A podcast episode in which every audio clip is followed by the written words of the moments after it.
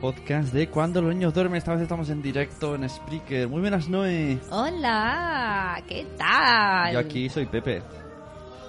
Oh, de Oh, aquí eh, oh. pensamos que estaban los niños durmiendo, pero una se ha despertado, así Oh. que tendremos aquí un bicho. Tiene un bicho. Dice que ha visto un bicho. ¿Dónde ha visto un bicho, hija? Bueno, hoy vamos a hablar de varias cositas. ¿De qué vamos a hablar? Vamos a hablar del espacio Madresfera, que subimos el otro día con Mónica de la Fuente y un montonazo más de gente. Vamos a hablar de la agenda del Bloggers Day. Y vamos a hablar de el tráiler de Atípico, que es una serie de Netflix que os recomendamos ya, de un niño autista o un adolescente autista que quiere echarse novia. Y tenemos varios audios de algunos, algunas de vosotras blogueras, mamás blogueras, que son amiguis nuestras y nos, y nos han enviado cositas. Así que esperamos la gente en el chat. Mira, aquí tenemos a nueve meses y un día después. ¡Ey, hola! y Aquiles en el chat también. Aquiles. Hola, Aquiles. ¿Qué tal? Lleváis mucho rato, es que me estaba secando las melenas. No, acabamos de empezar. Sí. Y de hecho hasta se ha despertado una niña.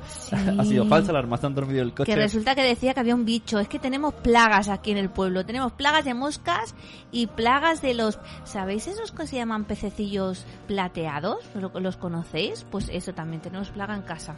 Así que si conocéis alguna cosa para que no salgan, nos ¿Qué? lo, nos lo decís. Es que son los, los cortapichas. No, no son cortapichas. Son pececillos plateados. Tú lo pones en el Google, en imágenes y te sale. O sea que... Muy Ay, bien. pero son, vamos, son buenos, no hacen nada. Mm, Mira, eh, ¿quieres escuchar primero el primer audio que teníamos preparado? Que Sí. es a Mónica de la Fuente cantando un, un pimpinela aquí. Se marcó un pimpinela en Espacio Madresfera. Pero ahora lo explicaremos.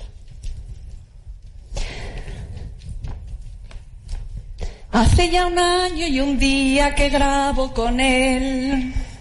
Hace ya apenas un día que no lo he vuelto a ver.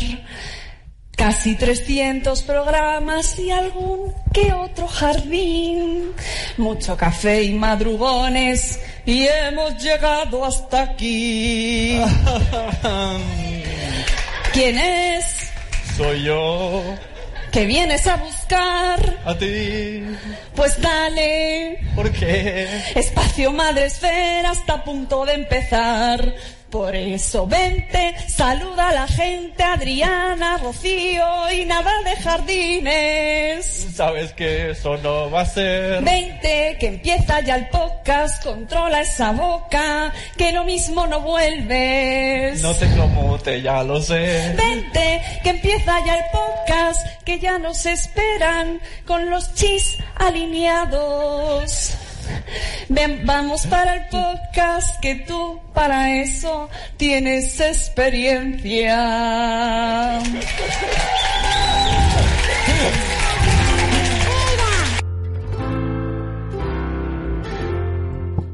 Pues ese es el, el solo, iba a decir dueto, pero el solo que se marcó Mónica de la Fuente en Espacio Sí. Madresfera en Madrid, que estuvimos eh, el otro día sábado y Sí. madre mía, qué chulo. Fuimos el sábado, nos lo pasamos súper bien, pusimos cuerpo a, gente que seguimos en Instagram, en Twitter y en Spreaker y la verdad es que fue genial. Yo me lo pasé súper bien. La pena es que solo fuimos un día, que faltaban, faltaban horas ahí para cotillear Sí, de todo. Yo la verdad no me atrevo a decir la, la lista de gente que vino porque me olvido. Sí. No, están, se conecta ahora también al chat Judith Montalbán que dice, qué guay. Uy, ¡Hombre! pero, pero no escribas conduciendo, espero que esté conduciendo otra persona. Es que nosotros aquí, bueno, aquí en España tenemos fiesta. A lo mejor si nos escuchan de fuera de España no tienen fiesta, porque ahora, por ejemplo, me ha escrito mi sobrina que está en Italia y dice, ¿cómo que tiene fiesta? Y yo, pues mira que tenemos puente. casi, tenemos casi no, días". ¿eh? Uy, casi nos meten en un lío. Que, Ay, que- bueno, yo- ya yo- está, yo estaba no, ya mí está, me- ya la- está. A mí lo que me preocupaba es que me quitaran el día de fiesta Por de hoy. supuesto, Esto por no se hace supuesto. a un día del Día de la Hispanidad. Sí.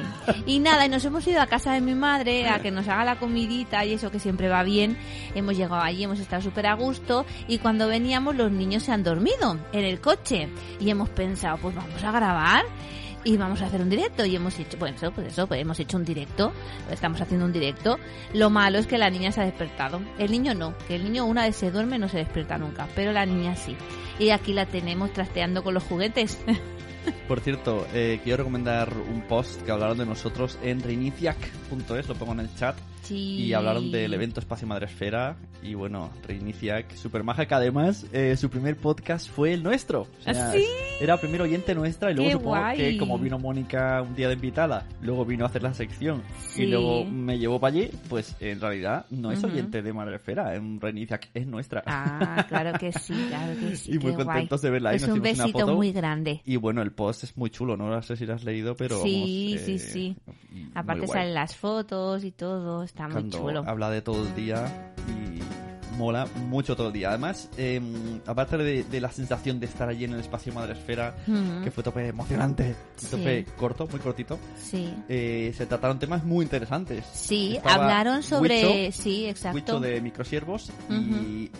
Águila Ken, que Sí. es el policía encargado de delitos informáticos, no sé si de menores o, Sí. o delitos informáticos en general. Y bueno, más o menos el mensaje fue un poco... Bueno, hablaban de si los niños en verdad son nativos digitales, porque nosotros tenemos eso en, en la mente, en nuestra mentalidad es de que los niños pues nacen sabiendo cómo funcionan todas las redes y internet y todo esto y todos los dispositivos que de- tenemos a nuestro de alcance. hecho, dijo, si pones a un mono, un mono también es nativo digital si le das una tablet. Claro, ellos decían pues que no, que tenemos que educarles, porque sí es muy fácil eh, entrar en Facebook o entrar en Instagram o entrar en otras redes sociales, pero tenemos que enseñarles pues que hay unos, unos peligros y que tienen que estar atentos. Claro, el mensaje fue no prohibir. Y la gente pregunta, ¿a partir de qué edad? Tía, depende de, de la madurez del niño. claro, Y sobre todo, no prohibir y siempre acompañar. Y cuanto más Sí. confianza tengamos, y muy importante, nunca echar ningún tipo de bronca, aunque veamos al niño con la pantalla llena de tetas, porque entonces claro. a la próxima no nos no tendrá confianza. Entonces Exacto. eso... Sobre el- todo la- el- el- la relación digital se va cerrando y es muy importante tener la confianza para que ellos sean los que nos cuenten cosas, porque había mucha gente estresada en plan, ¿y cómo voy a estar yo al día si esto va muy rápido? Mm. Pues bueno, si los tenemos de cómplices y no de enemigos, ellos mismos nos van a ir diciendo las nuevas herramientas que existen. Claro, sobre todo eso, ¿no? La confianza que tenemos que tener en nuestros hijos, que tenemos que educarles pues en valores y, y que tenemos que hablar con ellos, que no es lo mismo un niño que no te cuente nada a un niño que te diga, oye, pues mira, a ver, ¿y dónde te metes? A ver, enséñame tus amigos y que si ve un peligro, ¿no? Que te diga, oye, mamá, mira, he mirado esto y no sé eh, si mm, va bien o no, o es peligroso, que te tenga la confianza de poderte explicar las cosas. Allí en, en donde vive Huicho, en Galicia, eh, se ve que habían empezado a hacer unas clases Ajá. sobre sobre esto, ¿no? Sobre los peligros que tienen, pues, eh, pues eso, las redes y todo, y cómo cómo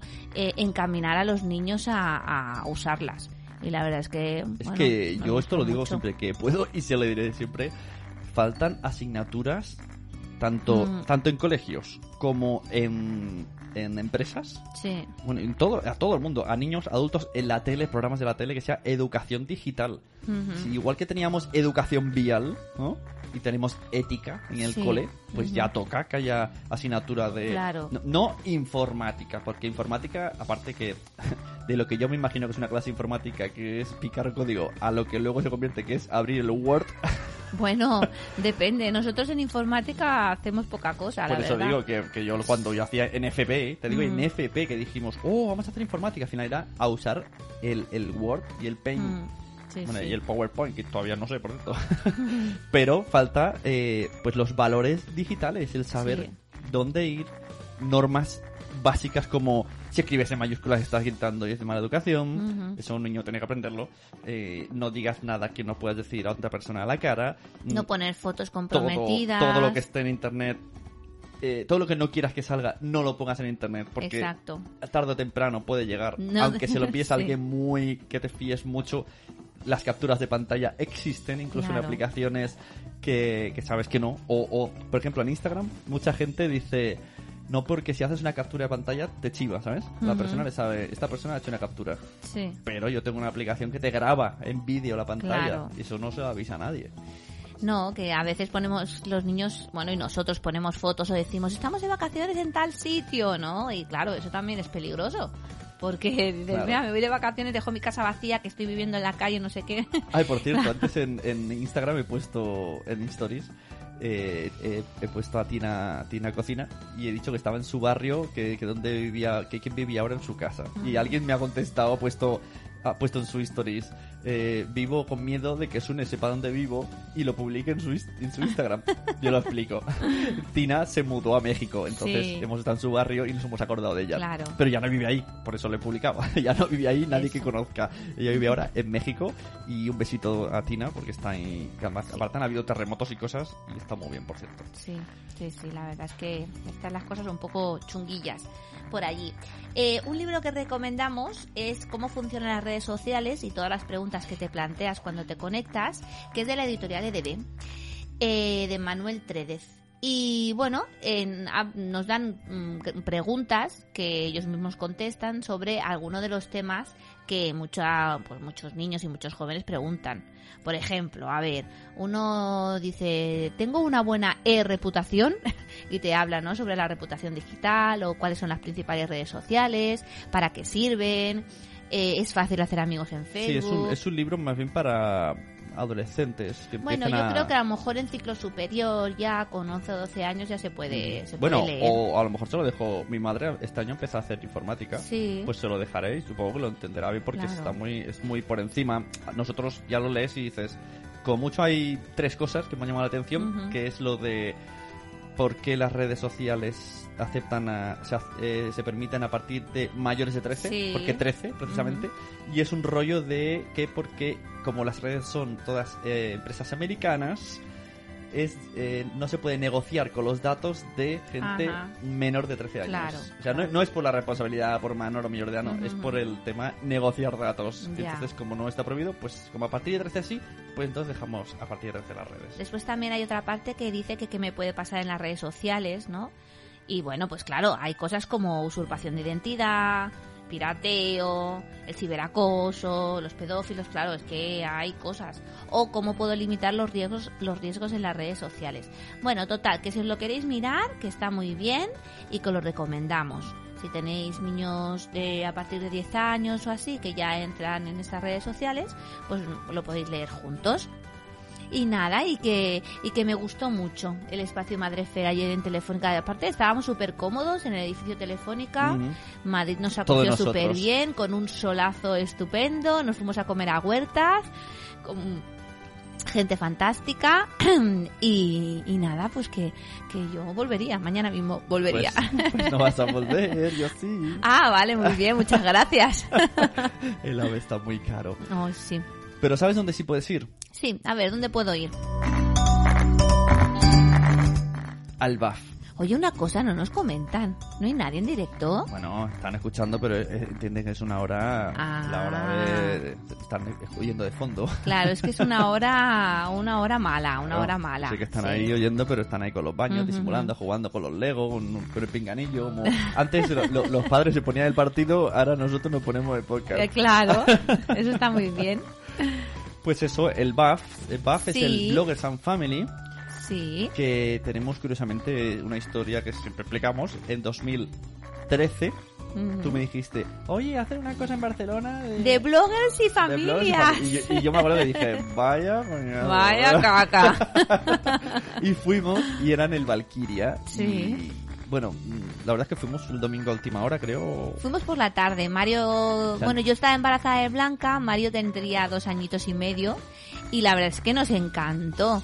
O sea, tenía una primera parte como de tiendecitas, después hacían talleres, que fui, yo fui a mirar un taller de porteo, justo Oh, para, ¿y quién sería? para No, Blanca. a ver si estaba No, no, era Timbane, no, no, no. Era otra chica. Y también había una zona de biblioteca que explicaban cuentos y habían diferentes talleres y diferentes eh, charlas. Pues ahí, que, que ya estaría Mónica de Madrefera y Mónica Sánchez de Bloggers and Family, pero no las conocíamos. Ahí ya, y el podcast ya se empezó a mezclar con la comunidad, Porque mm, yo vi ese sitio y yo tenía en mente hacer unas jornadas de podcasting en Barcelona y en 2014 se hizo en ese local Sí, porque sí, sí. lo había conocido a través del, del BAF, así que Ujú. ahí ya empezaba la relación. Sune y comunidad madrefera. Hola mamarazzi, que te acabamos de leer, que dice que nos escucha en Claro, están silencio. todos ahí simulando ahí, ajá, diciéndole a la pareja, Ajá, "Ujú, O a lo mejor ujú". están en una comida familiar con el pinganillo. ahí, Venimos a salvaros de las comidas de las suegras. Bueno, y se ve que en ese BAF sí que estaba también Mónica, bueno, las dos Mónicas, pero no, no, no, la, no sé, yo no me acuerdo de haberlas No, visto, me- la no. verdad. No me acuerdo de haberlas visto. Sí, Blanca está cantando Ah, por ahí al fondo, no sé, si escucháis algo, que había visto es que está cantando. bicho. Mira, te entras en bloggersandfamily.com barra blog barra voy al BAF 17 Sí. ya te dice algunos de los bloggers que han confirmado que vienen y sale logo de Madresfera, logo de Salud Esfera, que por cierto os recomendamos escuchar que en el día 11 publicamos el primero. Está Margot Martín de presentadora y Mónica Madresfera con ella ahí haciendo saludos. Sí. Pues lo pusimos ahí, yo estoy ahí también con ellos en la producción. Está el logo, hemos dicho, de Salud Esfera. Está el logo de Planeando Ser Padres. Sí, que también los conocemos, son muy Ajá, majos. que ahora se ha viciado con los stories. Sí. No quería y ahora se ha viciado. está Nación Podcast. Está Ajá. La Nave del Bebé. Muy bien, que también conocemos a Está Anabel. Bebé a Mordor, Sí. que además, eh, bueno, no sé si se puede decir, pero va a estar ahí como en la ludoteca junto a Papa Bader. Ujú. pues estoy chivando aquí. No, no digas nada, no que digas no. nada. Va a No estar y de nada. verdad tienes tres, que por cierto nosotros tenemos aquí un audio de y de verdad tienes tres comentando la película, la serie Atípico, que hemos dicho que va de una familia donde el adolescente tiene autismo y como sé que ella tiene un problema pues similar, está en ese en ese ámbito, pues me interesaba mucho que me dijese el análisis de cómo ve los diferentes personajes de la serie. No sé si lo habéis visto, pero dentro de un rato pondremos el tráiler. Si no habéis visto será spoilers porque ella explica Sí, sí, la serie de. Peapa, pero me interesa mucho escuchar su opinión. Eh, tenemos también el laboratorio de mamá también ha confirmado que también la conocimos. Sí. Mamis y bebés también, Sí. que tiene el libro de ma- eh, mam, ¿cómo es? Relaxing Mam and Coffee con leche, ¿no? Eh, sí, ahora no me acuerdo Sí, exactamente, pero sí, sí, es así, es así. Ma- Uy, esta no la conozco. Mamabam mamabambablog.com Ajá, bueno. muy shake, shake, shake, pa, pa, pa, pa. Sí. Mami Star Blog, que también la conocemos. Eh, esto es Planeta Mami. Planeta Mami, cuando, los niños duermen. Mi vida en un suspiro. sí. Diario de una mami sus eh, H2 que logos más raros. y sus H. de una Mari feliz, aquí sale en el, en el Blogspot. Ah, vale, vale, vale. Mi mi muma, madre mía, Mi este muma. es el típico chiste que hacemos Carlos y yo de mi mami, mi momo, mi. Sí. La mamá del pollo también viene. Sí, Eh, bueno, es la madre del pollo. sí. Y mellizos del desafío blog. Blog. La mamá del pollo me hizo mucha gracia porque la conocimos el otro día en Madrid, yo no la conocía y, di- y le dije, digo, ¿tú de dónde eres? Dice, pues yo soy de Murcia. Digo, ay, si es que tienes el mismo acento que la, que la ¿Qué Aquiles. me hizo muchísima gracia porque además hacía como comentarios y gracias como ella, o sea, que, que tiene una doble. Un- eh, ah, mira, Beatriz. Ah, no sabía que Beatriz eh, Ferriz es mi, mi muma. ah, Qué nombre más complicado, me queréis hacer mucho lío. ah, pero en Instagram no sale con ese nombre. ¿Ves? Esto es eh, de Mm. primero de internet. Ay, ay, ay, Ponernos ay, el mismo nombre en todos lados. Claro, sí, sí, sí. Y mira, Nanok, tenemos a Nanok, que está en... en ¿dónde, de dónde? Islandia. Está en Islandia escuchándonos ahora mismo en directo. Qué guay. Y la Aquiles dice que va al BAF, que viene al BAF Bueno, también. y yo sé muchas cosas del Aquiles del BAF que tampoco me puedo chivar. me cachis en la mano. Pero si aquí tenemos la agenda del sábado Sí. Y no está la del domingo y yo sé cosas, pues yo recomendaría venir el sábado y el domingo. Claro, claro. Vamos a leer la agenda del sábado. Sí. ¿Vale? Oye, esto no está pagado ni nada por el BAF, ¿eh? Aquí hay que pedirle a, a Mónica Sánchez que hombre, algo. que nos, que nos invite somos, a algo. Somos épocas mm, de Una maternidad con más audiencia y más antiguo. Mm, Claro. Estamos aquí haciéndole promoción por la patilla. Pues mirar, el sábado de diez y media a Sábado 12. 25. Ah, exacto, el sábado 25 de, De noviembre, noviembre. Que, que esperemos que ya haga frío, porque necesitamos frío, por favor, queremos frío ya, que hace mucha calor. Aquí estamos sudando en nuestro cuartucho, que no lo veis, pero es un cuartucho. Bueno, pues eso, el sábado 25 de 10 y media a 12, eh, la- eh, Leticia Vidal nos hablará sobre desmontando mitos sobre fiscalidad para bloggers. Ojo, interesante. Wow. Porque el tema, claro, gente dice, voy a monetizar, pero, ostras, me interesa mucho. Sí, Te sí, quedas con sí. los niños, ¿no? Ah, muy bien. De doce y media a una y media, Lucía Trabajo nos habla sobre cómo escribir para enamorar a tus lectores o a Google. Supongo que eso debe ser lo del aseo y todo eso, ¿no? El aseo. El aseo. es el SEO. El SEO, perdón, puede ser perdón. el ir al aseo también. También. Mucha gente escribe de manera que puedes ir al aseo. Bueno, después eh, Anabel Berneda de tres y media de la tarde a cuatro y media nos habla sobre los primeros pasos para rentabilizar tu blog. ¿Cómo le hablo a las marcas?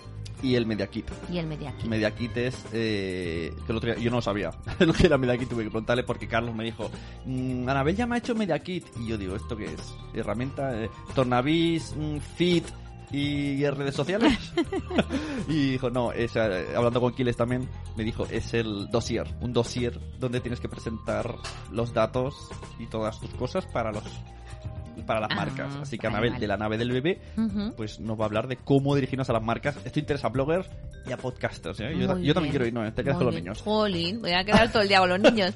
De 5 a 6, Oh. Andrés Palomino nos habla, so- nos habla sobre crowdfunding y autoedición. Yo me lo guiso y yo me lo como. ¿Y sabes quién se va a quedar con los niños? Tú. Claro. Porque quiero ver a Andrés Palomino hablando de crowdfunding. O yo voy a- que, que mejor que no o vaya, sea, yo, ¿no? yo voy al BAF, pero a mí no me vais a ver buscarme sentados en las salas porque voy a ver todas las charlas. Y después de 6 y cuarto a 7 y cuarto, David Light eh, nos habla sobre exprime si te deja Zuckerberg tu fanpage en Facebook. ¿Tengo un inglés de Cuenca? tu fanpage, exprime la fanpage. Si Ah, te deja vale. Zuckerberg. Zuckerberg Vale. es el creador. Vale, vale, ¿Sabes quién es vale, David vale. Ley? No. No, es el de las patatas. Tío, este chiste no me lo tenía preparado. sí que lo conoces. Cuando fuimos al primer Gestionando Hijos, Sí. estaba Papa Bader hablando y habían Ujú. otros dos. Ah, Uno era vale. Pau, por cierto, Sí. y el otro era David Ley. Ajá. El otro chico con gafas Muy de pelo más. Pues más, más. perfecto, estupendo. Y después, eh, en la, esto es en la sala A. Y en la sala Oh, B... No me digas que es a la vez. Claro, de 10 y media a 12, eh, trucos de SEO para tu blog de Hello Papis. De 12 y media a 1 y media, eh, Anabel Berneda. Uy, espérate, vas a estar en dos sitios a la vez, Anabel. Ah, no, que antes es a las 3 y media, digo, Pero se divide. tiene poco tiempo para comer, las ¿eh? células. Chut, chut. Eh, nos habla de Instagram y los botonitos que son los números. Conoce tus estadísticas y genera engagement de la comunidad. Yo es que estoy muy pez ¿eh? en estas cosas. Estoy muy pez, ¿eh? Genial, eso tendría que salir por el, por el, por el altavoz del BAF, tú diciendo eso. Instagram, los botonitos y las estadísticas del engagement de la comunidad. Yo no he dicho engagement, ¿eh? He, dijo, he dicho engagement. Lo que no entiendo es lo de los botonitos. O engagement. Yo creo que habla de, de los números, ¿no? De, de los bots, no sé muy bien. De Bot estadísticas onitos. y engage- engagement. Ah, no, dice botnitos. Bueno, o, es igual. o hay un error aquí porque está raro. que tenéis que ir y ver cómo se dice exactamente. Después de tres y media a cuatro y media, tips para mejorar el diseño de tu blog. Oh, por la señora, por, Por confirmar.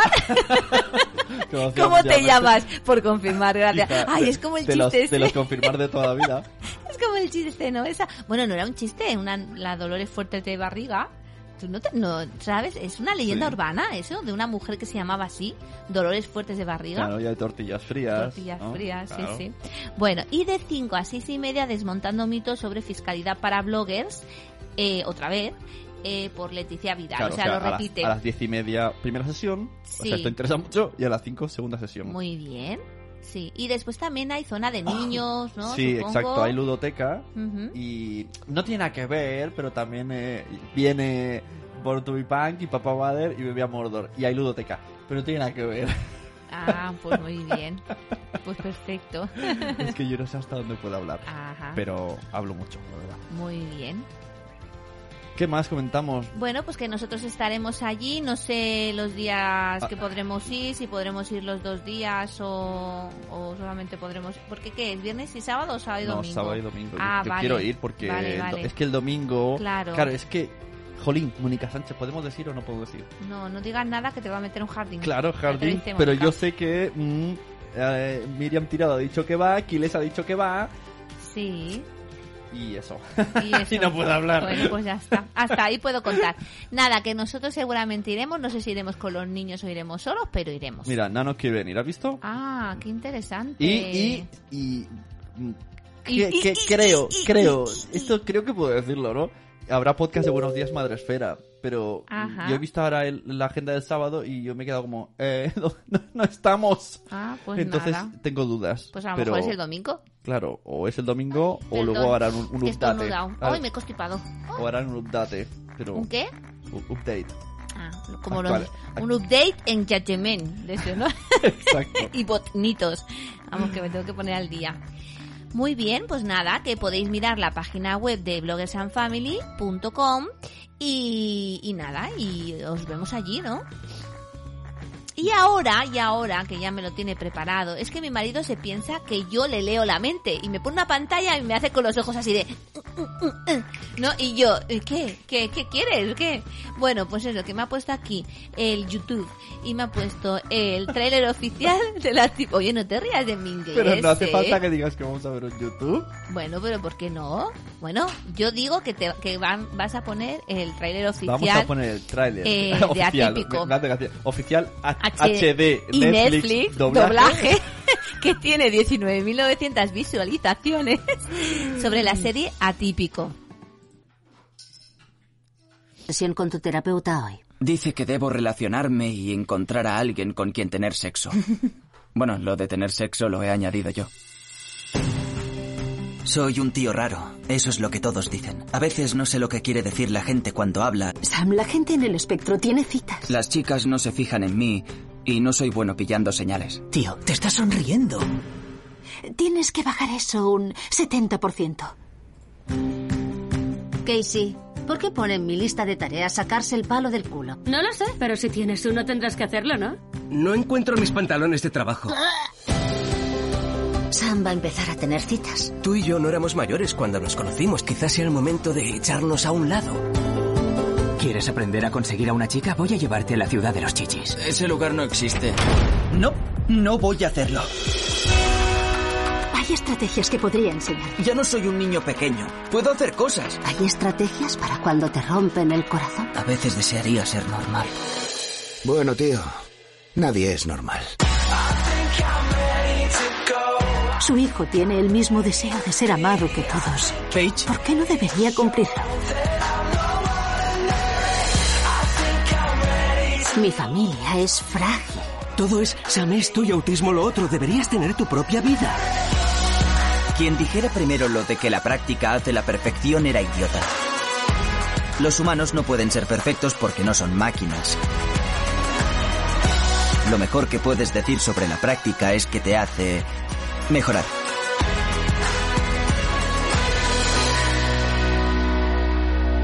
En algún momento espero, espero mucho, poder ver unas tetas.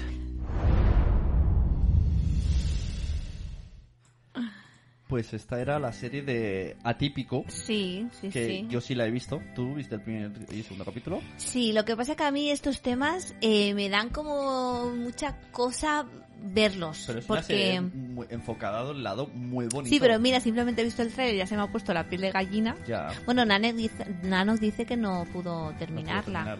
A ver, es una serie que no está planteada desde la angustia y de la problemática que pueden tener las familias en Hmm. esta situación. Sí. Que por cierto, repito, ahora vamos a tener un audio de Vanessa de Sí. 3 que lo lleva, vamos, una crack.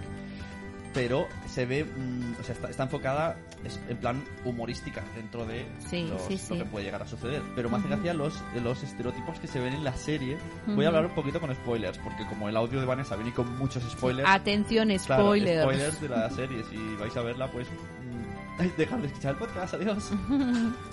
Entonces, lo que se ve claramente es la madre está como muy encima de él, mucho, mucho, mucho, tanto que no le deja avanzar prácticamente, está muy preocupada por él, siempre está encima de él.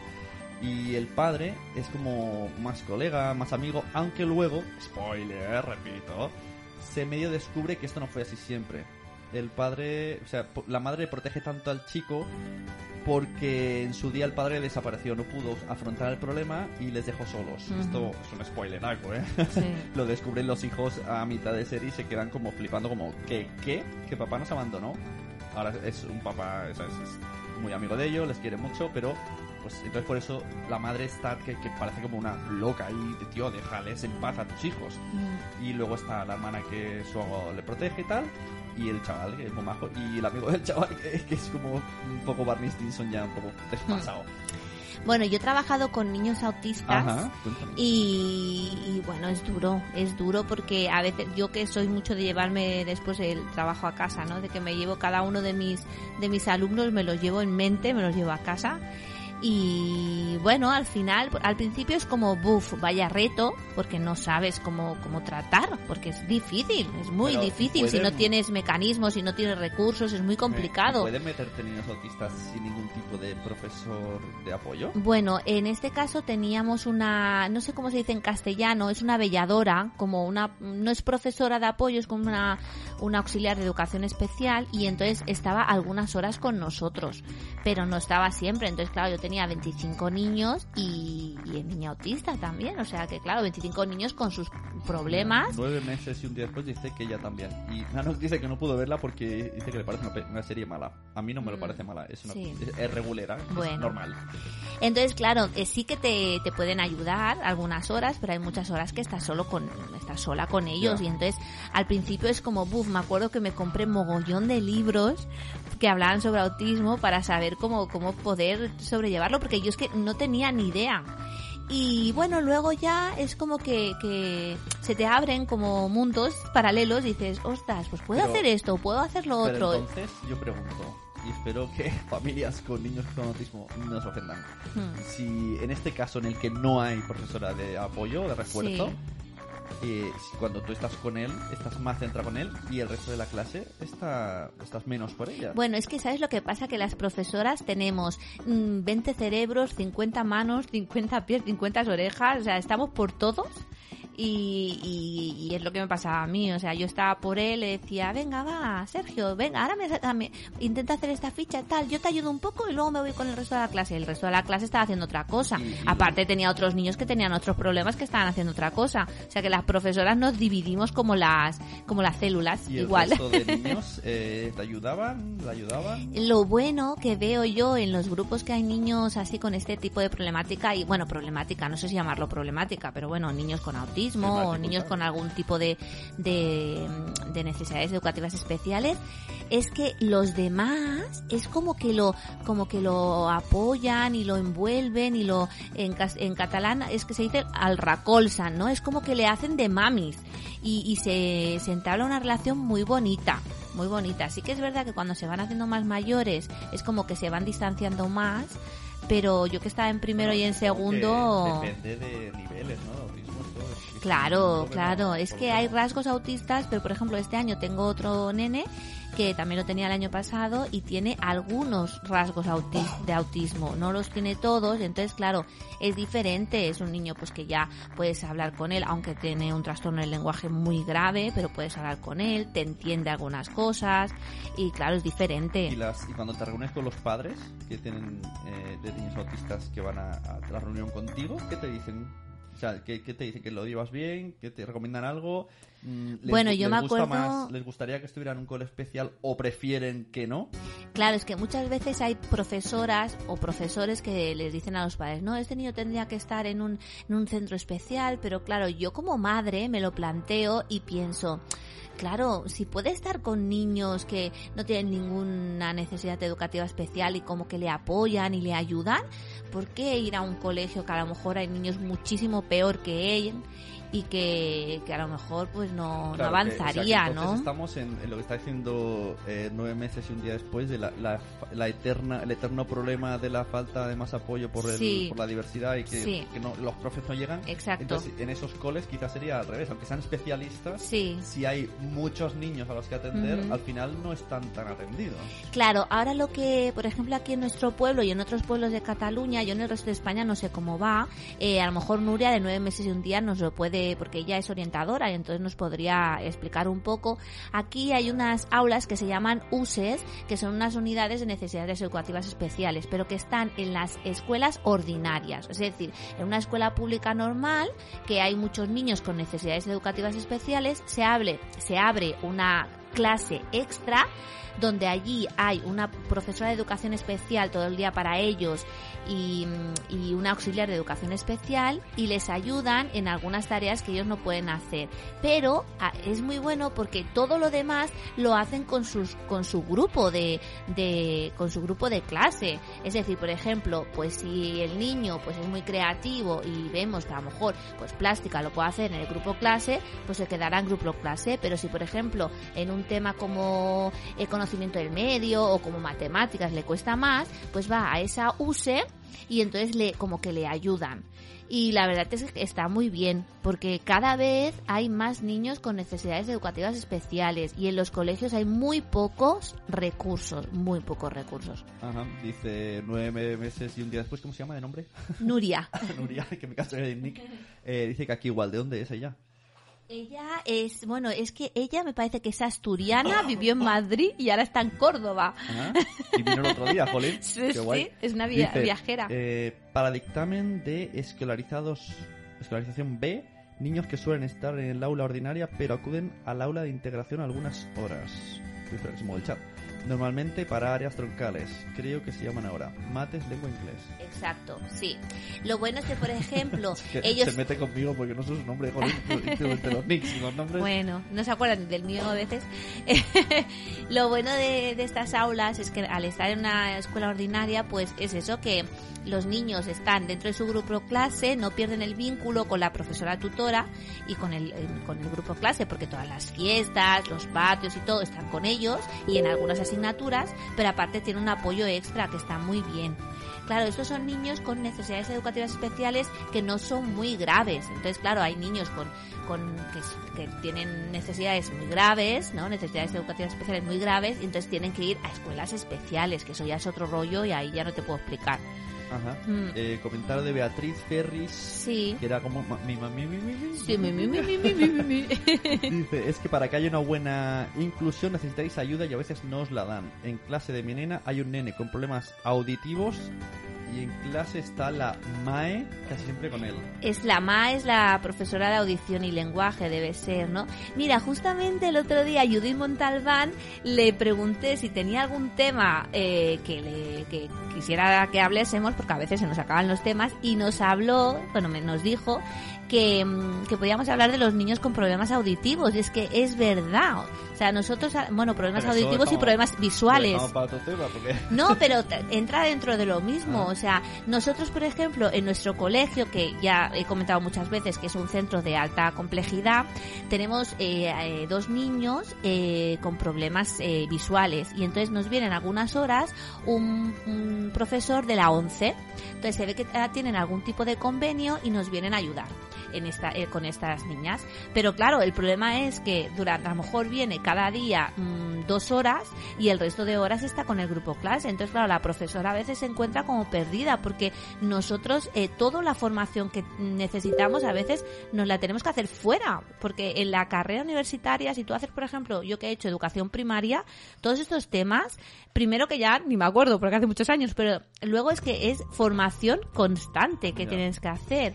Y es eso lo que digo, que a lo mejor, pues mm, que te venga dos horas una persona o, o tres horas a la semana con un niño así, pues no te soluciona nada, ¿no? Mm, Dice Beatriz que sí, que tienen dos profes y que su hija aprende a la vez lenguaje de signos. Mira que bien. Como el de Fundación Telefónica, que ya sabemos cómo se dice suelo perdido. Sí, sí, sí, sí, sí. Oye, pues parece que no, pero de verlo al final. Claro, sí. Y así pasivamente. Bueno, la, la pena es que se siga recortando en sanidad y en educación cuando son la- los ámbitos que tienen más necesidades, porque mmm, necesitamos, pues eso, recursos a nivel de materiales, por ejemplo, que muchas veces los profesores tienen un buen corazón y hacen materiales en, en casa, que eso es muy fuerte. O sea, tú no puedes comprar material. Pues yo le hice un abecedario de papel de lija a un niño que estoy en cuarto y tiene un nivel de mm, P5. O sea, pero me lo hice yo en mi casa y que muchas veces, pues, pues eso, no tienes materiales, no tienes recursos y te la tienes que, pues eso, te lo guisas y te lo comes tú misma. O sea, es muy fuerte que hayan estos Ya. Dice Nuria, de nueve meses y un día después. Mira, aquí spam a cada comentario. Eh, en Andalucía, la escolarización C, ¿esto qué es? No sé. Ah, es que, Es que similar. el, el- el vocabulario, profe, me despista Eh, desde... no, pero es que, ¿sabes? Depende de la comunidad, es diferente. Ya, El- ya me despista cuando dices mi paralela, que es Ah, la sí. profe del mismo curso, pero de la clase A o clase B. Bueno, yo no le llamo mi paralela, yo le llamo mi Antonia, somos las Antonias. y yo ¡Ey, Antonia! es como muy- todo- y lo- y lo de- antes Pero es que lo bueno es que en el cole ya lo saben. Les digo, a lo mejor le digo a la directora, oye, ¿has visto a mi Antonia? Y dice, ah, sí, mira, está en la clase de tal. es que muy bueno. También está la MAE, han dicho, necesito un diccionario Sí. para profes. Bueno, continúo. En Andalucía la escolarización C es similar, pero pasa muchas más horas fuera del aula ordinaria. El aula en el que están se llama aula especial. Suel- Específica. Ah, específica. Sí. Suele ser para niños con, ¿veis? Con TEA. TEA son trastorno de espectro autista. Con Ujú. que muchas siglas ¿eh, tenéis. Sí. Discapacidad auditiva. Pero entonces, eh, ¿qué no es maestra? Porque luego dice, los profes tenéis meritazo. Daba por No, porque que ella, ella, es, lo era. ella es orientador, orientadora, perdón, orientadora. ¿Qué diferencia hay entre una orientadora, un Es que maestra, profesor? aquí, aquí no tenemos orientadores, entonces no sé si debe ser a lo mejor No psicopedagoga será o algo así. Ahora, en la serie que tú no has visto, tiene Hmm. mucha serie por ver, eh, por 13 razones, aunque es Ujú. una serie estadounidense, hay un orientador, que Sí. sería como... eh, nosotros, cuando lo vi, pensé, bueno, esto debe ser como el director, pero no era el director, Ujú. era el orientador. Ya. No sé si será No sé, nosotros no tenemos orientador, la verdad. No sé allí en Andalucía eh, cómo será, pero aquí no, no tenemos orientadores. Sí que es verdad que tenemos eh, psicopedagogos que vienen pues una vez a la semana a la- al colegio y entonces tienen que atender todos los dictámenes de, de, de necesidades educativas especiales. acabo de decir, no hay orientadores en Cataluña. Pues mira, Nuria, lo- yo la verdad no, llevo muchos años en enseñanza, pero yo creo que no tenemos orientadores. Tenemos lo que se dice el EAP, que es donde están los psicólogos, los psicopedagogos, los profesores de, de los especialistas en audición y lenguaje, pero pero no, orientadores no me parece Dice, dice, ¿y equipos que rotan? que rotan. me hace mucha gracia porque que rotar en catalán es eruptar. Entonces no sé. Tomás. que, que, que rota, Colin, rotar, rotar, de 90 grados, 180 grados, sustituir, cambia uno, viene otro. Qué bueno. Eh, bueno, debe ser lo del equipo de atención pedagógica, debe ser eso. Sí, dice que su centro es concertado y por eso está está ella. Claro, mi centro al ser público, pues tenemos tenemos muy poquitos recursos, la verdad, recursos materiales y recursos humanos. Ah, recursos humanos no nos deja escuchar podcast en horas de trabajo. Hay una promo que dice eso. Ah, ¿sí? No, dice, recursos humanos no nos deja escuchar la radio en horas de trabajo. Ujú. Dice, ah, sí, uy, pues se pasa en los podcasts. Bueno, pero ¿qué es eso? Que a veces se necesitan muchas ayudas y no no se tienen, no se tienen. Entonces, pues sí, los profes tenemos mucho mérito, la Un verdad. psicopedagogo que pasa por allí, a ver qué puede hacer la pobre criatura. Sí, sí, sí, exacto, exacto. Bueno, escuchamos el audio de Vanessa sobre la serie, como hemos dicho, que no me quiero equivocar. Atípico. Es, es audio largo, ¿eh? 16 minutos, prestar atención. Y nosotros también, que luego lo Muy bien, perfecto. porque tenemos sobre aquí a la peque que no nos entretenga.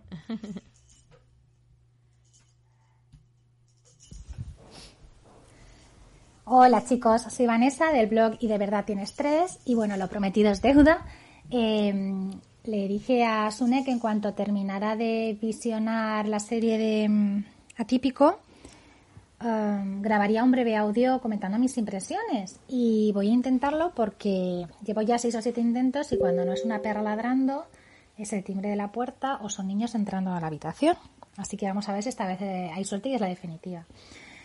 Quería, quería apuntar a que, son opiniones personales, ¿vale? Que, es- es lo que yo he percibido basándome en mi propia experiencia, que no tiene por qué ser eh, la opinión de otra madre que tenga un niño con autismo, porque, porque no hay dos autismos iguales. hay que entender el autismo como un continuo, ¿vale? en el que en un extremo tenemos eh, el autismo de grado más severo, con, bueno, pues con personas con una afectación importante, muy dependientes, absolutamente dependientes, y en el otro extremo el autismo de alto funcionamiento, que es en el que se encuentra el protagonista de, de la serie, Sam. Eh, entonces, eh, no esperemos encontrar una serie en la que se haga un retrato de lo que supone convivir con un, con un adolescente con autismo, porque solamente se refleja un tipo de autismo concreto, ¿vale? Y ya digo que no hay dos iguales. Para eso, para, para eso pasaría falta eh, que hubiera varios personajes con distintos grados de afectación, lo que implicaría distintos escenarios porque la educación y los recursos serían diferentes y sería otra serie y otro planteamiento. Lo digo porque si somos demasiado puristas para esto, pueden empezar a llover las críticas diciendo, es que fíjate tú, es que este no se parece nada a mi hijo, este no es lo que veo yo, es que claro, no son todos iguales, pues no, no son todos Sheldon Cooper, no son todos eh, la doctora Brennan de Bones, ¿vale? No son todos los de Rayman, no, o sea, es que hay, hay muchísimos tipos de, de autismo y en este caso se refleja uno en concreto. Entonces, bueno, pues mm, lo digo porque es que yo he empezado a leer cosas y he tenido que dejar de leer críticas porque es que creo que nos volvemos locos buscando muchas veces donde no hay más que rascar, ¿no? Y luego recordar que es una serie de ficción, vaya, que el señor Netflix se levantó un día y dijo, caray, voy a hacer una serie familiar que creo que aquí la plataforma no tengo, con adolescentes, pero mira tú por dónde uno va a tener autismo, porque realmente no hay. Y yo, la verdad es que le agradezco a este señor que lo haya, que lo haya planteado y que se haya llevado a cabo. Entonces, como serie de ficción que es, eh, los guiones, pues te pueden gustar, te pueden no gustar, puede haber partes que sean totalmente fusilables, pueden ser partes que cogerías, imprimirías y te las colgarías en el cabezal de tu cama, igual que hay personajes que vas a odiar o, personajes que, te van a encantar. Ya está. O sea, es ficción, es una comedia, pero es una comedia con tintes dramáticos eh, y, es una comedia negra en algunos momentos, en algunas tramas. Entonces, eh, dejemos a la ficción que sea ficción y, y, pensemos en si nos ha llegado, si no nos ha llegado y si se ha tratado con respeto eh, el tema del autismo. Y mi conclusión, para mí sí se ha tratado con, eh, con respeto eh, este tema y las situaciones que lo envuelven. Independientemente, insisto, de que haya personajes que me hayan gustado más y haya tramas que no me hayan dicho absolutamente nada, que me hayan parecido superficiales, que me hayan parecido de relleno. Pero como en todas las series, como en todas las series. Eh, me preguntaba si me sentía identificada con, la madre y con ese instinto de sobreprotección. A ver, eh, sí, sí me he sentido identificada en muchas, en muchas situaciones. Lo que pasa es que creo que este personaje tiene eh, la sobreprotección llevada a unos límites muy extremos, ¿no? que creo que también forma parte de ese papel que se busca, pues creo que exagerarlo un poco. ojo, que no quiere decir que no sea que no sea así. Yo no sé porque yo no tengo un hijo adolescente todavía ni me he encontrado en esa tesitura ni me voy a encontrar en esa tesitura porque mi hijo no va a ser un adolescente como Sam. Creo que tampoco difiere mucho de lo que supone una madre con un hijo adolescente que, que, de repente se encuentra con que su hijo ya lo necesita. Estamos con el síndrome del nido vacío. O sea, ese, ese chaval que se va a la universidad, o ese chaval que de repente te dice, mira, mamá, necesito cubrir mi, eh, mis necesidades afectivas de otra manera. Entonces, no, estamos preparados. O sea, necesitamos ir dejándolos, necesitamos ir dejándolos eh, que vuelen solitos y, eso pues no es fácil, eh, no, resulta fácil a las madres. Creo que en este caso se ha exagerado un poco, pero, pero, ojo, que es mi, es mi punto de vista. Yo he sido una madre muy protectora, pero mm, creo que, mm, que el instinto de protección se, se, activa desde el momento en el que eres madre, se enciende ahí como un chip en el cerebro, ¿no? Que, que viene, vienen los genes desde, antaño, que viene programado, pero cuando además tu hijo presenta problemas de neurodesarrollo o alguna condición, alguna afectación, eso es como que se multiplica, ¿no? Eh, en mi caso, la, protección, la sobreprotección fue la que tomó las riendas de mi vida durante años durante, pues no sé, mi hijo empezó la guardería con tres años y medio. Ahí ya fue cuando empecé yo a soltar un poquito de lastre y luego ya el colegio dos años después. Em, pero vamos, durante dos, tres años yo viví eh, en, en, una burbuja de sobreprotección ¿no? que me anuló en el resto de facetas de mi vida. ¿no? O sea, vivía por y para él 24 por 7.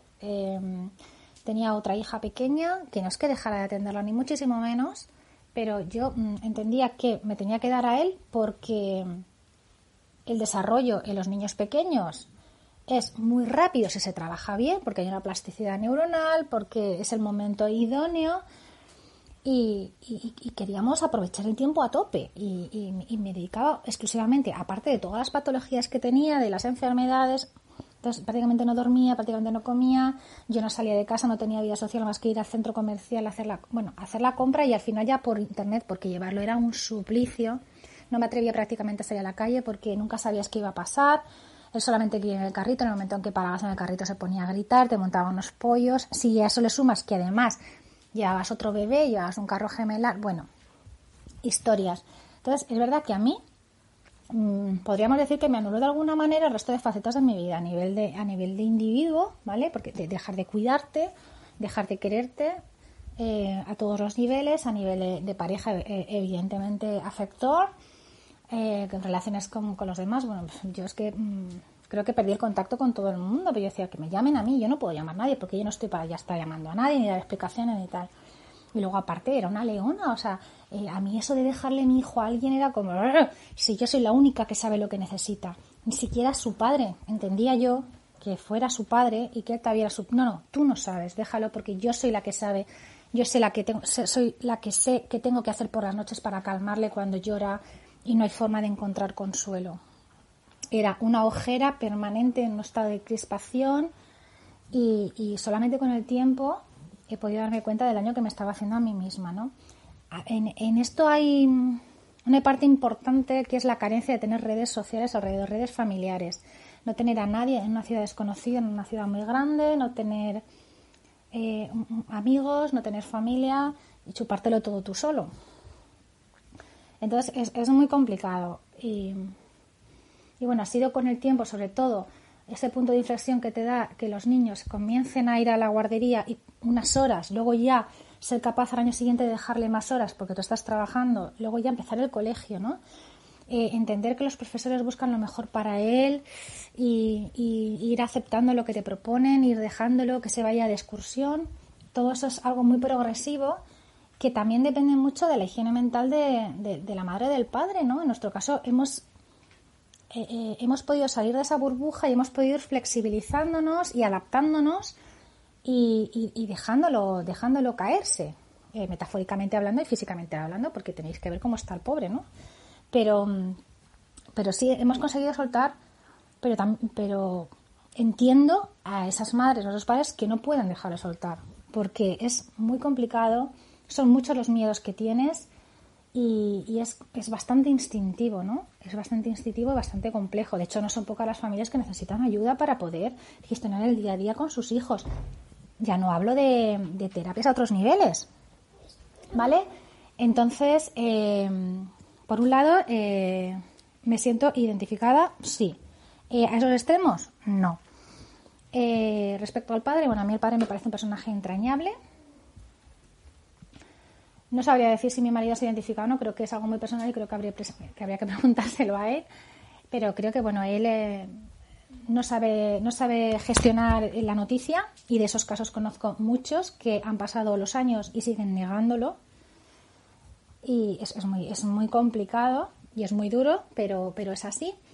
Eh, es un padre que no ha sabido aceptarlo y que la mujer tampoco se lo ha puesto fácil ni le ha permitido entrar en ese mundo que se ha creado con su hijo, ¿no? Porque aquí no nos olvidemos que es un trabajo de equipo. Y ese equipo implica a padre, a la madre o a los dos progenitores, da igual. En este caso madre y padre porque es la serie. Y si hay hermanos de por medio también. O sea, tiene que ser un trabajo de todos. O si hay otro familiar conviviendo con ellos, quien sea. Si no, no funciona. Porque tenemos que remar todos en la misma dirección. En el momento en que uno de los elementos se descuelga, ya hay una ruptura de dinámica y hay que volver a empezar. Entonces, bueno, es un personaje que me resulta bastante entrañable, entiendo mucho por lo que ha pasado y, me parece, no sé, me, emociona mucho esa necesidad que tiene de que su hijo se le acerque y esa desazón eh, por, por no haber cumplido esas expectativas que comentamos tantas veces, ¿no? Ese hijo que tú esperabas tener y no has tenido. Él tenía una idea, había idealizado a un hijo que nunca va a tener, que nunca fue, y 18 años después todavía no lo ha superado. Entonces, eso creo que es una realidad y que está muy bien plasmado. El personaje de la, de la hermana, bueno, el personaje de la hermana es maravilloso, maravilloso. Primero, lo que más me ha gustado es que no es la típica adolescente de las series americanas del instituto que están pintadas como puertas y que tienen 38 años y tres hijos, pero que hace que tienen 16. No, me ha encantado eh, que es un personaje natural, es un personaje espontáneo.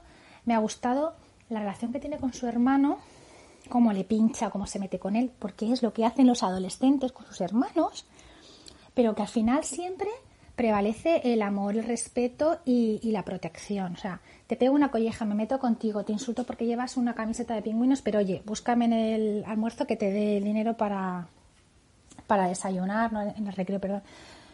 Me ha gustado mucho y me ha gustado mucho porque hay una complicidad entre los dos hermanos que sobrepasa la pantalla, que no parece nada forzada.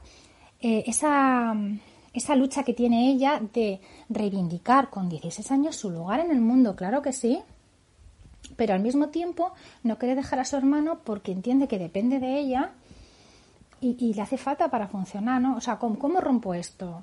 ¿Cómo consigo compatibilizar mi, parte de individualidad, reclamar mi, mi, mi parcela en este mundo y, y el papel que desempeño en la vida de mi hermano? Es que es muy complejo y más en adolescencia. Y creo que esa lucha la tienen todos los hermanos, o si no todos, muchos hermanos con niños con discapacidad. Y es que yo lo he vivido eso desde el minuto cero. Por ejemplo, mi hijo pequeño eh, se lleva cuatro años justos con mi hijo mayor y ellos conviven en la misma casa. Es verdad que, que Alejandro sufre cuando su hermano está enfermo, se alegra cuando tiene algún logro, eh, le regaña y tal, pero bueno, es, es una relación va, pues que, que está ahí, que están ahí, ¿verdad? Y ya está. Porque para él su referente siempre ha sido su hermana mediana, que ha sido su compañera de juegos, y ha sido con la que ha estado siempre, porque el otro tampoco habla y tampoco le da feedback. Sin embargo, la relación que mi hija tiene con su hermano mayor es como la de la serie. Es una niña que se lleva 16 años con su hermano mayor, con el que ha compartido un carro gemelar, ha compartido guardería, ha compartido habitación, ha compartido muchísimo. Es una niña a la que le hemos estado explicando absolutamente todo lo que sucede con su hermano, incluso cuando ella aún no tenía capacidad de comprensión, adaptándolo a su nivel madurativo. Entonces ella lo vive con muchísima naturalidad y así trata de transmitirlo en clase a sus amigos y a sus profesores. Es una niña que habla de la epilepsia sin saber que se llama epilepsia, de las dificultades de su hermano sin ponerle el nombre porque todavía pues le, le cuesta, pero con naturalidad, que afronta cuando él está eh, convulsionando, le acerca, le coge la cabeza, le acaricia cuando está enfermo, le regaña cuando le tiene que regañar, le, si le pega un pellizco se lo tiene que pe- pegar. Que no estoy defendiendo los pellizcos, pero quiero decir que son lo que, las cosas que hacen los hermanos. Le canta cuando está estresado. Intenta mantener una relación con su hermano lo más normalizada posible, pero tiene un instinto de protección hacia él y una un- pues es una relación muy muy especial, ¿no? Y a mí pues es una de las partes de las tramas de la serie que más me ha conmovido porque y me han, y me han conseguido sacar las lágrimas. Yo tengo en la retina grabado a mi hija con apenas, con apenas un añito dándole a su hermano gusanitos o trozos de galleta porque no sabía hacer la pinza para cogerlo. Cuando él tenía dos años y medio, casi tres años. Aparte que tenía muchísimos problemas de convergencia visual y con el estrabismo que veía, pues es que no acertaba, no era capaz de coger la mano y meterse la boca sin estar ahí tanteando, ¿no? Entonces son detalles que se te quedan grabados y que esta serie pues ha conseguido recordarme y me han emocionado muchísimo. Eh, también me, mm, me ha gustado mucho el papel de la psicóloga, que vamos, estoy a ver cómo puedo hacer para adaptarla y traérmela para mi casa, porque no es la típica psicóloga que se pone delante de la silla eh, con un chaval detrás nervioso moviendo las manos. Es una persona joven, sobre todo es que es una persona muy joven y habitualmente no se ven personajes que, que desempeñen estos papeles tan jóvenes. Eh, que también tiene pues su- sus problemas que bueno nos pueden parecer más relevantes o menos o menos relevantes da igual pero me gusta mucho la aproximación que tiene cómo lo trata eh, las sugerencias que le da las pautas que les da para, para su día a día me gusta me gusta el planteamiento que tiene y, y, bueno pues eh, creo que se, se podría aprender los profesionales que se dedican a ello podrían aprender muchísimo de este papel que no deja de ser ficción pero que da muchas pinceladas de cómo de cómo se puede empatizar mejor con estos chicos, ¿no? A mí, en definitiva, ya os digo, es una serie que me ha gustado. Creo que se trata con mucho respeto eh, el, trastorno del espectro autista centrado concretamente en, en- en el alto funcionamiento. Creo que no tiene más pretensiones que entretener, pero dando, pues eso, una visión realista y positiva de lo que supone convivir.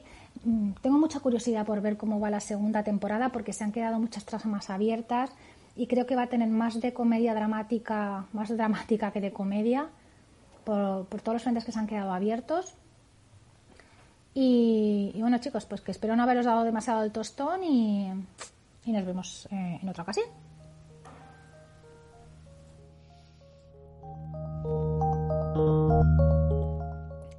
Bueno, pues ahí teníamos el, el audio súper chulo de Vanessa, que por cierto se ha conectado al chat. Muy buenas, Vanessa. Dice, ¿por qué no me habéis avisado antes? Bueno, ha sido todo así de, De sorpresa. Pues a ver, lo que dice Vanessa es que yo me emociono mucho, la verdad, porque es que me imagino toda la fuerza que tiene. yo cada vez que, Y, que, que habla o me enfrento, yo digo, lo he dicho muchas veces, a mí me da mucho apuro Mm. estos problemas y yo eh, me cuesta mucho eh, empatizar porque es que no, no sé, tío, es como, no sé, en plan egoísta, ¿sabes? Como, uff. Y cuando la escucho digo, wow, Sí. pero no, no me llego a imaginar. La escucho, pero no me quiero poner en su papel porque no sé si podría. Pero cuando la escucho siempre flipo. Y otra vez nos ha demostrado que, que bien. Es una campeona y bueno, yo eh, antes lo que he explicado, ¿no? Lo del cole y eso, eh, hablaba con los padres y, y me, me demostraban pues pues eso, ¿no? Que, que son unos campeones, que pueden con todo y que mm, delante de las, de las dificultades, pues como que, que, que se tiran para adelante y que tienen una luz. O sea, la verdad es que que yo pensaba, bueno, yo en- solamente lo tengo unas horas en, en- en el cole, pero ellos lo tienen siempre con ellos y todos los días y, y, y- y es durillo, es durillo, yo lo veo durillo. Pero bueno, eh, una cosa que ha dicho Vanessa, que a mí me ha, bueno, pues- pues que me ha iluminado, ¿no? Me, como me ha removido. Que dice que es que se necesita tribu. Y es que es verdad, pero no solamente con los niños con alguna necesidad, sino siempre se necesita esa tribu. Y yo creo que actualmente la hemos perdido, porque antes las madres se reunían con sus madres, estaban las abuelas, estaban las vecinas, estaban las amigas, y ahora esa tribu es como que, que se pierde y muchas veces te encuentras perdido y no, no sabes por dónde tirar. Y más con niños que tienen esas dificultades. Además ella que también ha estado viajando y que nunca ha estado como en un sitio fijo, lo debe notar muchísimo, ¿no? Que llegas a una ciudad nueva sin, sin nadie que te pueda ayudar y es como a veces necesitas ese momento de necesito hablar con alguien. Por eso está muy bien todo lo, lo de las redes sociales, ¿no? Y, y a mí me gusta mucho la red de Madresfera por eso, porque se crea como una tribu de, de decir, pues mira, a mí me pasa esto, y te contestan y te dicen, pues yo haría esto, o hoy estoy de bajón, ¿no? Pues mira, pues puedes hacer esto, tal, y es, eso es muy bueno, porque se está como perdiendo la tribu, nos estamos haciendo muy individuales, de cada uno en su casita y punto, y se ha perdido como esa relación, ¿no? Ese, pues envolvimiento, que te envuelvan, ¿no? Que te ayuden. Y además que si se lo explicas a algún familiar, por ejemplo, muchos de los casos te dirán, eh, hippie o ah, tú- eso no son problemas. Sí, ah, sí, y, sí. y luego la gente, por ejemplo, generalmente madres, diremos madres que están en casa con los peques, pues Hmm. eh, realmente no ves a nadie. Vamos, estoy Claro. yo en la oficina y no veo a nadie Sí. y necesito internet porque si no me vuelvo loco. Sí, ahora cada vez más, y que yo ojalá lo hubiese descubierto antes, porque, bueno, supongo que como lo sabréis, que yo mm, después de tener a Blanca tuve una depresión postparto, pues no de mucho tiempo a la larga, pero muy dura. Pues ahora veo que hay muchos sitios que de, que se reúnen madres y van a lo mejor pues de 10 a 11 nos reunimos y desayunamos y hablamos sobre temas que nos interesen, ¿no? Como los grupos de crianza o los grupos de, de, ama- de amamantar, que eso es muy de lactancia, que eso es muy chulo, porque a veces es eso, dices, ¿qué, qué es lo que hago? No, no sé para dónde ir.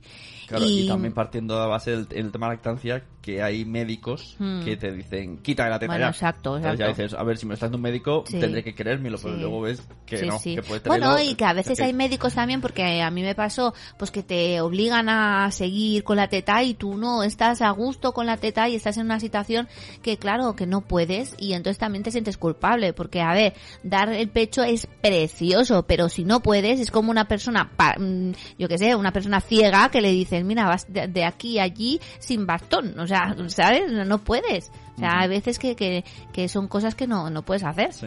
Bueno, lo Pero que nos ha bueno. comentado Vanessa sobre la serie, mm, que, que me interesaba muchísimo su opinión y, y que no se preocupe si piensa que el audio es largo porque ha molado muchísimo Sí, sí, y me ha encantado el análisis y Mm. yo no lo hubiese hecho mejor. Yo, yo lo que digo, vi la serie y claro, yo sí que notaba, digo, me, me sonaba como mucho estereotipo mezclado. Como Mm. dijimos también en Por 13 razones, etcétera, etcétera. Pero sí que había ciertos puntos que dije, uy, a ver qué opina, qué opina alguien que, que le pasa esto, como lo de la madre que está como muy encima y bueno, y, y nos ha hecho el análisis pues Sí. perfectamente. Primero, diferenciando de que es un tipo de autismo, que es una serie de ficción, Claro. siempre en el contexto de serie de ficción, que se supone que es para entretener, que es en un tono humorístico la serie, Sí. y que es un tipo específico de autismo. Bueno, de hecho, de hecho Vanessa dice de, pues que no todos son iguales, que hay muchos tipos de autismo, que hay autismos que son más severos y otros que son más pues más relajados, ¿no? Y entonces, pues claro, no no es lo mismo a lo mejor un niño con autismo que tenga muchos rasgos o y que no pueda hablar o que también se le complique con otras necesidades que que claro, que, que es eso, que hay muchos tipos. Entonces, este justamente en esta serie habla de un tipo de autismo en una edad concreta. Entonces, bueno, pues. Es que en la serie, más que hablar del autismo, porque no, no habla del autismo de él, habla de la relación que tiene toda la familia con él. Sí, sí, sí. y los amigos. Pero, o sea, él simplemente nos dice, bueno, tiene autismo, eh, incluso lo llegan a plantear como algo divertido. O sea, Mm. como, como Sheldon, ¿no? Que, Sí. que el aspecto, pues bueno, pues que... No, no quiero ofender con esto de divertido, pero, pero que, que no es- el problema no es el autismo, es, es vamos a explicar cómo se relaciona el- la madre, el padre, la Claro. hermana y los amigos con la persona que tiene autismo. Claro. y, y también es lo que, lo que ha dicho, pues que, pues que cada uno lo tiene, y que también habría que preguntarle también a su marido, que a lo mejor Ujú. ella mm, piensa una cosa, pero su marido piensa otra.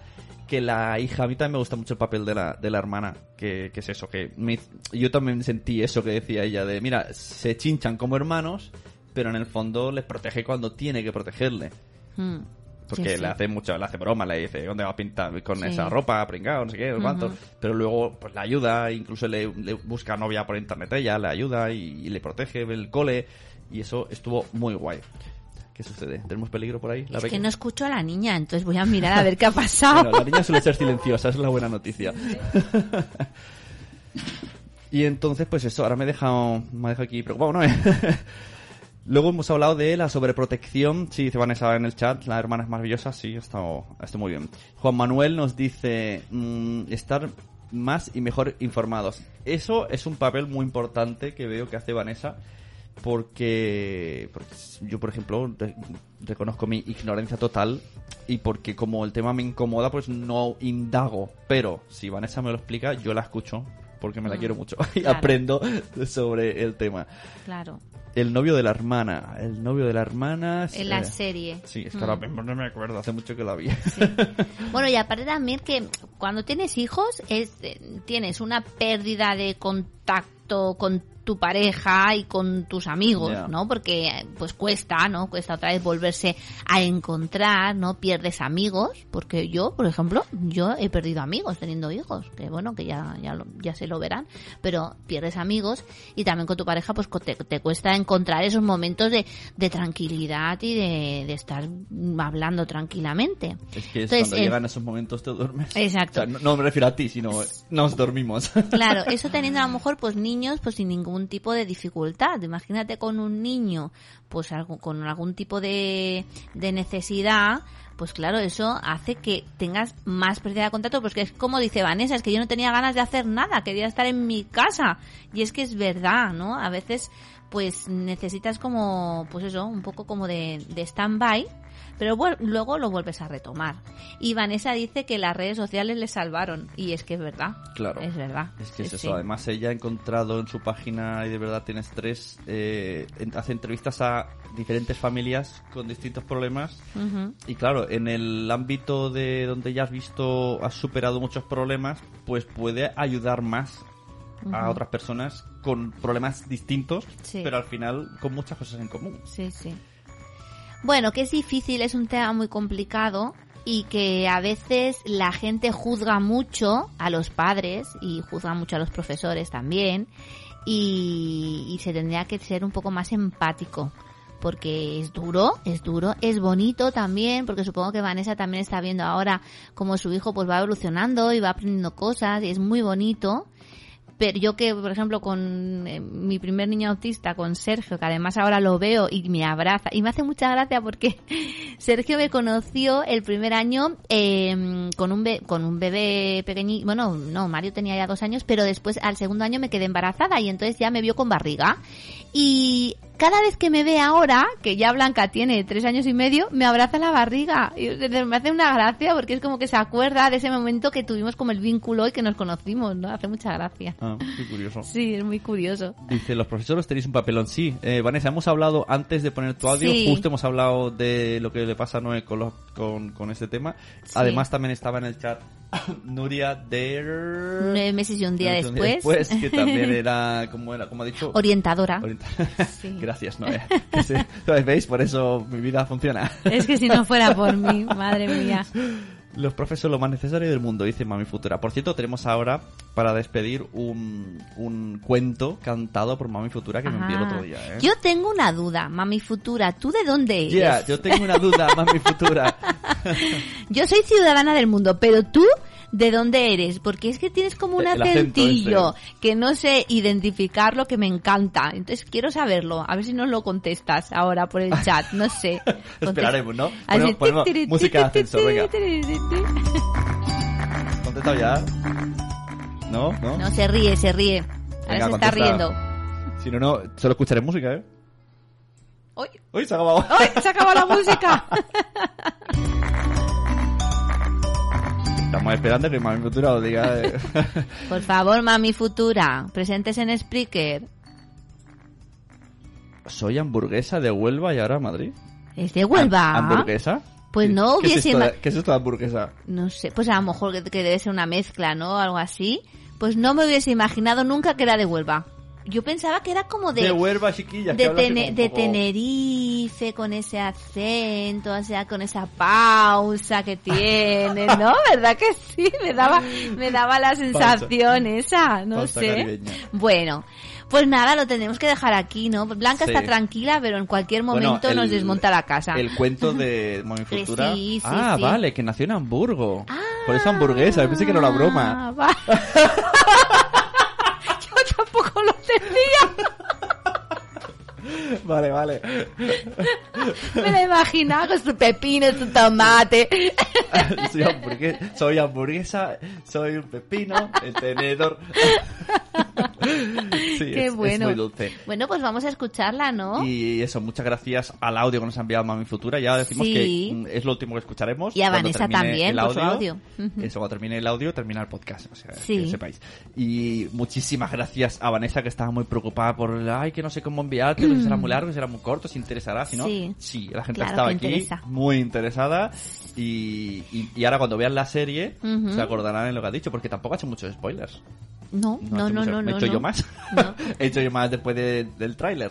Y bueno, que nos podéis eh, ver en la página eh, Nación Podcast. Mm, com barra cuando los niños duermen en el Facebook de cuando los niños duermen también nos podéis dejar comentarios en Instagram de eh, cuando duermen by Que también podéis mirar ahí cosas que hacemos en casa eso es un poco más personal pero bueno que podéis entrar y podéis eh, agregarme en el Twitter también y nada si queréis algún tema en particular que ahora como que estamos un poco espesos y nos ¿sabes? cuestan Eh, sabes, eh, sabes. Intimidades Ay, del podcast. sabes. ¿Sabes quién nos ha dicho que no viene al podcast?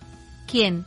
La Super Nanny. Oh. Me siguió el otro día Oh. Rocío, la Super Nanny española, y dije. ¡Oh! ¡Oh! Me ha seguido ella a mí, me ha seguido ella a mí. Sí. Incluso lo puse así en Twitter y ella puso el fab. Y entonces dije, uy, mm, Mm. me contesta además. Y le dije, mm, a ver si al final podemos hacer que venga cuando ellos duermen. Y contestó, contestó algo raro, porque no lo Sí. entendí. Y luego me dijo, es que se me han juntado las letras porque es muy tarde por la noche y no sé lo que te he dicho. Y no me he puesto la gafa y no veo Pero vamos, bien. que decía que sí. Entonces le escribí un mensaje privado al día Sí. siguiente y hoy todo muy puesto y ajá, a ver cuándo quedamos. Y Sí. me ha dicho que no tiene tiempo. Oh. Pero que nos seguirá y nos escucha y que me conoce y por eso me sigue en Twitter. Yo mira que quiero decir que ahora a lo mejor nos está escuchando que mm, eh, eh, pues bueno cuando empecé a ver Super Nanny me, me gustaba mucho la inglesa La y Joe. cuando la, la Joe, y cuando la empecé a ver ella mm, sí que me gustaba sí que habían algunas técnicas muy conductuales que no me acaban de convencer pero yo alguna vez pensé tengo que llevar a Mario Super Nanny al principio de todo. Pero sí que en verdad luego cuando la ves, que yo la vi en un evento que hizo ma- Sí, de eh, Educa. Madre Esfera De- de, de- sí, de Educa. Que no, estaba- de Educa Sí, o... me lo dijo el otro día Carlos. Ah, el del sí. kit Educa. Exacto, el de sobre la, el acoso Sí, y pues eso. escolar.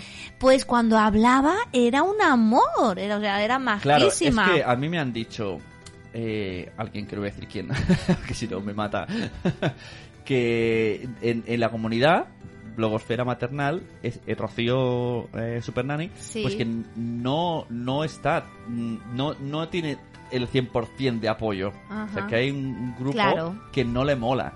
Claro, yo dije, a ver, vale, pero esto es un... Recordemos que Super Nanny es un programa de tele Sí. donde vemos los cortes Claro.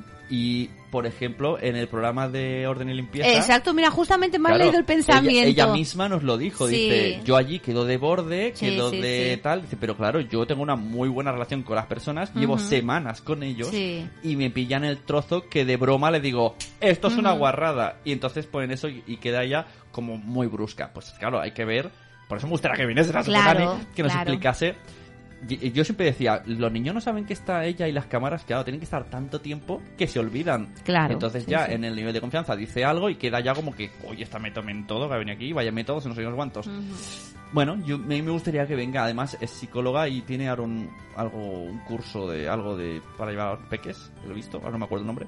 Pues que venga nos lo hable. Pues sí. y si no, que venga chulo. aquí a aclararlo. Claro. ¿no? No, aquí al, al- al cuartucho no puede venir, que No, cabemos. por- por que ya estamos dos y estamos muy y también tenemos pendiente que venga Lucía, mi pediatra, Muchas cosas, a muchas explicarnos cosas. de UNICEF. Que eso Sí. ha dicho que sí. Bueno, pues Lucía nada. nos dice que sí.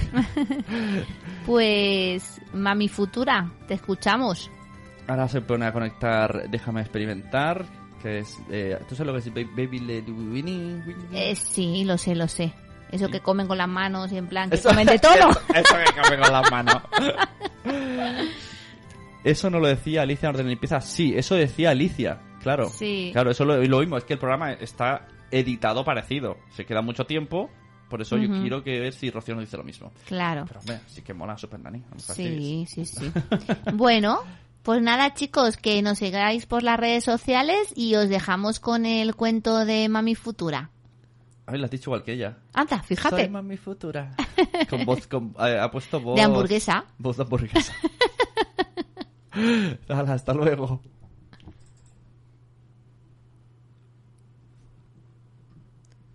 El osito dormilón y el secreto del sueño. Bueno, ¿vamos a dormir? Acurrúcate y te contaré una historia sobre un osito llamado dormilón, que quería dormir pero no sabía cómo. Cada noche el osito dormilón se metía en su confortable osera, listo para acostarse. Se le cerraban los ojos, le pesaba la cabeza y solo quería descansar.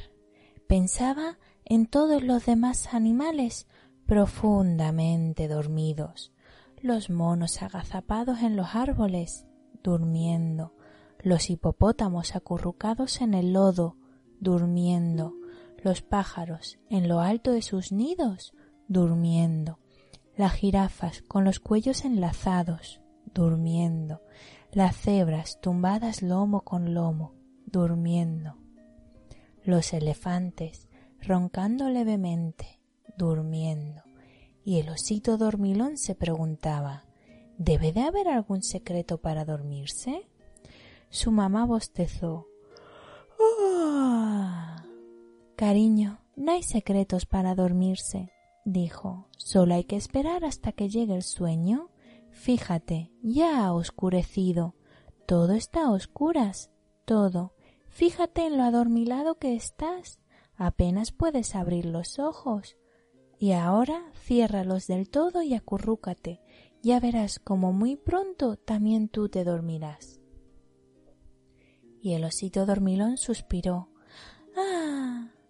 Y luego se acurrucó. Esperó, esperó y siguió esperando.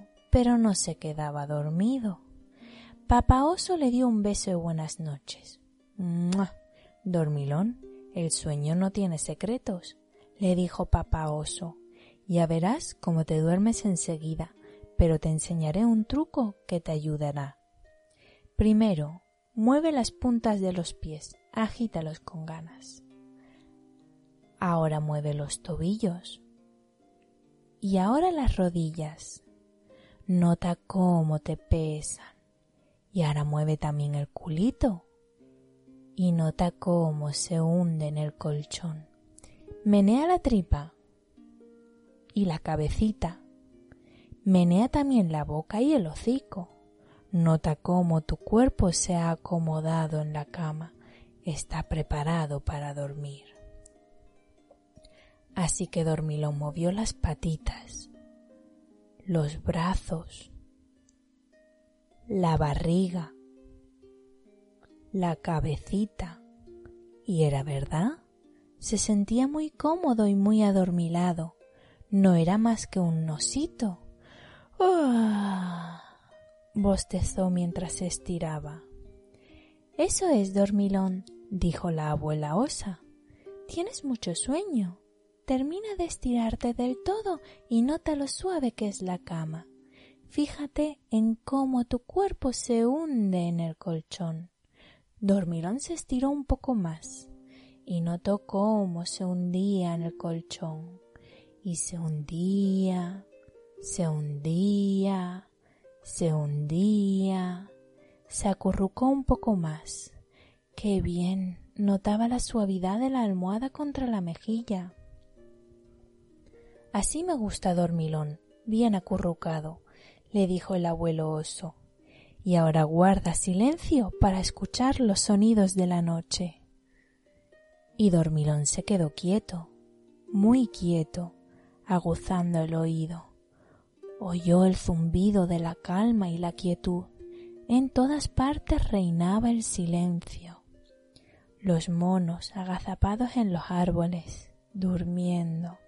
Los hipopótamos acurrucados en el lodo, durmiendo, los pájaros en lo alto de los nidos, durmiendo, las jirafas con los cuellos enlazados, durmiendo, las cebras tumbadas lomo con lomo, durmiendo, los elefantes roncando levemente, durmiendo. A Dormilón se le pesaban los ojos, los cerró, se hundió todavía más en la cama, metió una patita bajo la almohada buscando el lado fresquito y se puso a escuchar los sonidos de la noche. El silencio lo envolvió como una manta. Mamá, dijo. Mamá Osa lo besó en la cabeza. Eso es, cariño, le dijo. No digas nada. Respira hondo, lentamente. Toma aire y suéltalo. Toma aire y suéltalo. Tómalo y suéltalo. Dormilón sonrió los sonidos de la noche zumbaban levemente a su alrededor. Shh, parecían decir. Shh, shh, shh. El secreto del sueño estaba en todas partes. Respirar hondo, lentamente, tomar aire y soltarlo.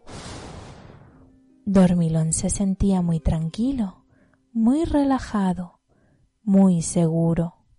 El mundo del sueño lo mecía levemente de un lado a otro, mientras él tomaba aire y lo soltaba. Tomaba aire y lo soltaba. Tomaba aire y lo soltaba hasta que se quedó dormido, hecho un pequeño ovillo de sueño. Y ahora también tú puedes dormirte. Solo tienes que escuchar los sonidos de la noche.